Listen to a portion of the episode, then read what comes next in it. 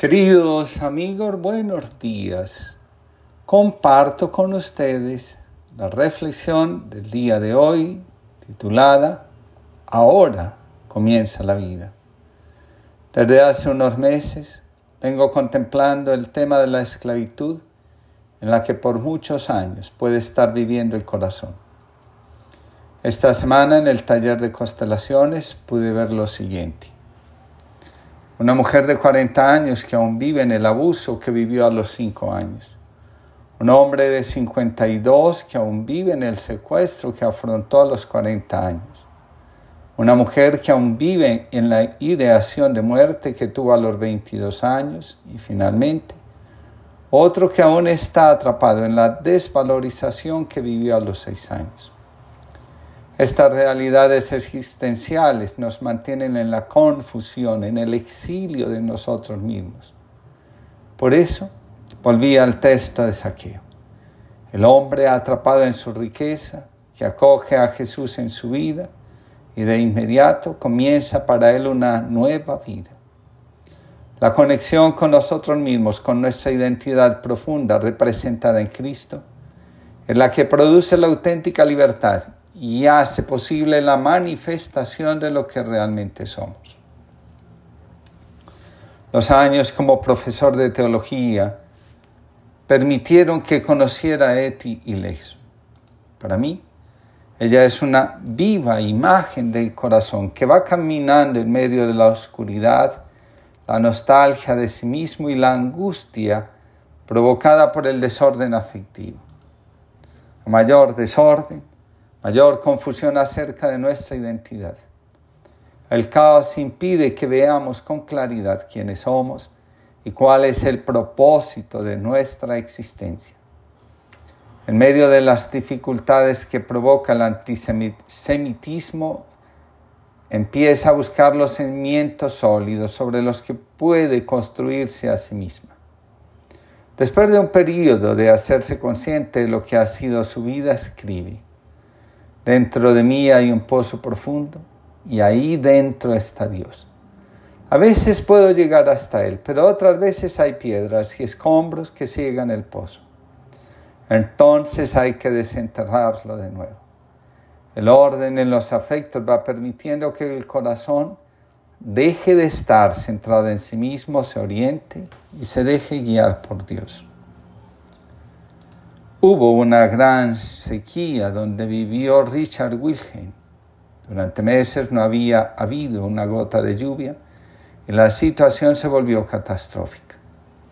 Los católicos hicieron procesiones, los protestantes rezaron y los chinos quemaron palitos de George y dispararon armas para asustar a los demonios de la sequía, pero sin resultado. Finalmente los chinos dijeron, Vamos a buscar al hacedor de lluvia. Y de otra provincia apareció un anciano seco. Lo único que pidió fue una casita tranquila en algún lugar y allí se encerró durante tres días. En el cuarto día las nubes se reunieron y hubo una gran tormenta de nieve en la época del año cuando no se esperaba nieve, una cantidad inusual. la ciudad estaba tan llena de rumores sobre el maravilloso hacedor de lluvia que Wilhelm fue a preguntarle al hombre cómo lo hizo.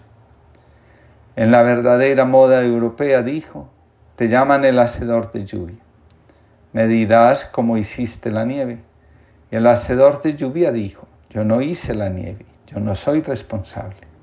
Pero, ¿qué has hecho estos tres días?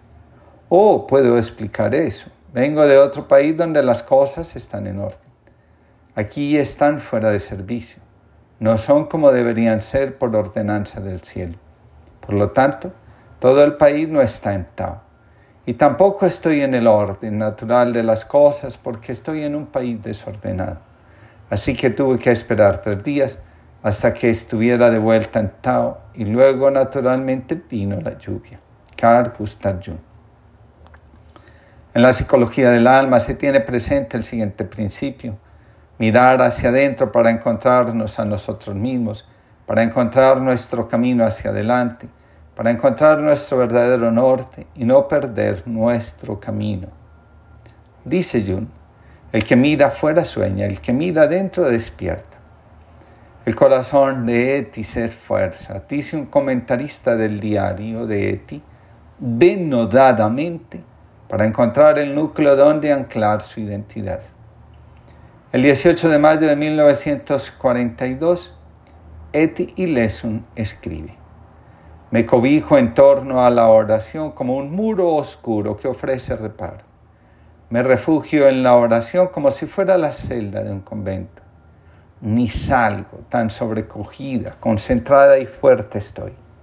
Este retirarme en la celda cerrada de la oración se vuelve para mí una realidad siempre más grande y también un hecho siempre más objetivo. La concentración interna construye altos muros entre los cuales me reencuentro yo misma y mi totalidad, lejos de todas las distracciones. Y podré imaginarme un tiempo en el cual estaré arrodillada por días y días, hasta no sentir los muros alrededor, lo que me impedirá destruirme, perderme y arruinarme. Eti comienza a darle orden a su vida a los 23 años. En este proceso fue guiada por Julius Spier, un psiquiatra de orientación junguiana. En la psicología propuesta por Carl Gustav Jung, la realidad psíquica del alma y su condición espiritual no son opuestos, al contrario. La esencia de la vida psíquica está marcada profundamente por el anhelo de Dios. Aunque la psicología secular, el alma es profundamente religiosa. Ella anhela el contacto con una realidad que la abarque no solo en lo externo, sino también en lo profundo. Cuando damos orden a nuestro mundo interior, logramos poner nombre a nuestro ser y estar en el mundo. La realidad existencial nos define y también nos atasca hasta el día que, animados por el Espíritu, por el anhelo de algo más, bajamos del árbol donde estamos subidos para que Cristo Cristo entre en nuestra casa, en nuestro ser. Nadie emprende la tarea de, de dar orden a su mundo interior si primero no se escucha a sí mismo. Lo anterior supone una lucha titánica contra lo que ha sido nuestra existencia. Pasar a una nueva vida es algo que en muchas ocasiones crea una enorme deuda de culpa que cuando menos lo pensamos se traslada a nuestro mundo económico y familiar. A través de la escucha de nosotros mismos, la que se realiza cuando vamos al acompañamiento espiritual, a la terapia, a los encuentros de formación, a los retiros, podemos ir al descubrimiento de nosotros mismos y, lógicamente, a un encuentro auténtico con Dios. Morir a nuestro ego y dejar morir las falsas imágenes de Dios es algo que cuesta mucho. Al igual que Víctor Frank, Eti experimenta el dolor de la pérdida. Mientras Frank piensa en quitarse la vida, Eti cae gravemente enferma. Frank entiende que su vida tiene sentido cuando ayuda a otros a encontrar el sentido de su vida. En el diario de Eti encontramos lo siguiente. Una pérdida irreparable para la que solo encuentra fuerzas con el corazón puesto en Westerbork, hacia donde apunta su mediación y su misión. El 20 de noviembre del 42, recuperada la salud, regresa al campo. En medio del horror, se desvive por ser alma y bálsamo en medio de la miseria, la soledad y la tortura. Quiere ser el corazón pensante de los barracones. Eti ha descubierto el amor como vínculo y fuente de solidaridad. También experimenta la gracia de saber salir de sí misma, de traspasar las alambradas y poner los ojos en el cielo para descubrir la belleza de la creación. Cada vez que abrimos el corazón a algo más grande, a Dios, nuestros proyectos personales desaparecen y aparecen ante el asombro de nuestros ojos los planes de Dios. A Jonás, a Mateo, a Saqueo, entre otros, les ha tocado dejar a un lado los planes personales para abrir su corazón a los planes de Dios. Solo el corazón que ha intentado dar el paso comprende el misterio que hay, está sustentando la nueva vida. En el diario de Eti encontramos lo único que podemos hacer, clase. No veo otra alternativa. Cada uno de nosotros debe ensimismarse y destruir en sí mismo todo cuanto piensa destruir en los demás. Y recuerda que cada átomo de odio que añadimos a este mundo lo hace aún más inhospitalario. Y tu clase, el viejo y tenaz luchador de clases, ¿qué es lo que siempre has sido, consternado y desconcertado a un tiempo? Dices, pero eso no es más que cristianismo. Y yo, divertida por tu confusión, replico serenamente, sí, cristianismo, ¿por qué no? 20 de septiembre de 1942, domingo por la noche. El corazón, una vez que dice sí a Dios, empieza a sentir que la vida apenas comienza. El miedo a ser otros paraliza la transformación de muchos corazones. Los que asumen el reto descubren que antes estaban muertos y ahora regresaron a la vida. En el libro, en compañía de Eti, encontramos el siguiente texto. Eti progresa feliz en Westerbork.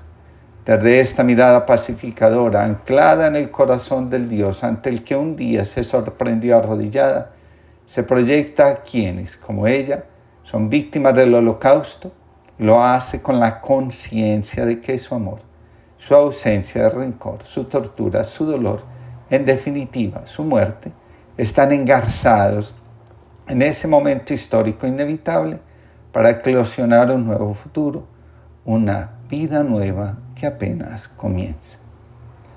Gratitud. Siento de pronto una fuerte gratitud. Dios mío, tómame de tu mano, te acompaño sin resistirme.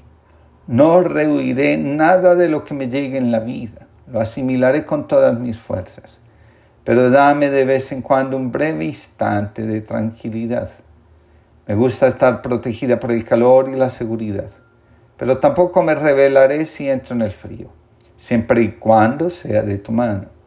Iré a todas partes de tu mano y quiero procurar no tener miedo. Intentaré irradiar algo del amor, del verdadero amor humano que hay en mí, en cualquier parte que esté. Prometo que viviré al máximo esta vida y que seguiré adelante. A veces pienso que mi vida empieza ahora mismo. Eti y leso. Que tengamos todos una linda jornada y que, abandonando nuestra realidad existencial, dejemos que Cristo entre en nosotros y nos transforme.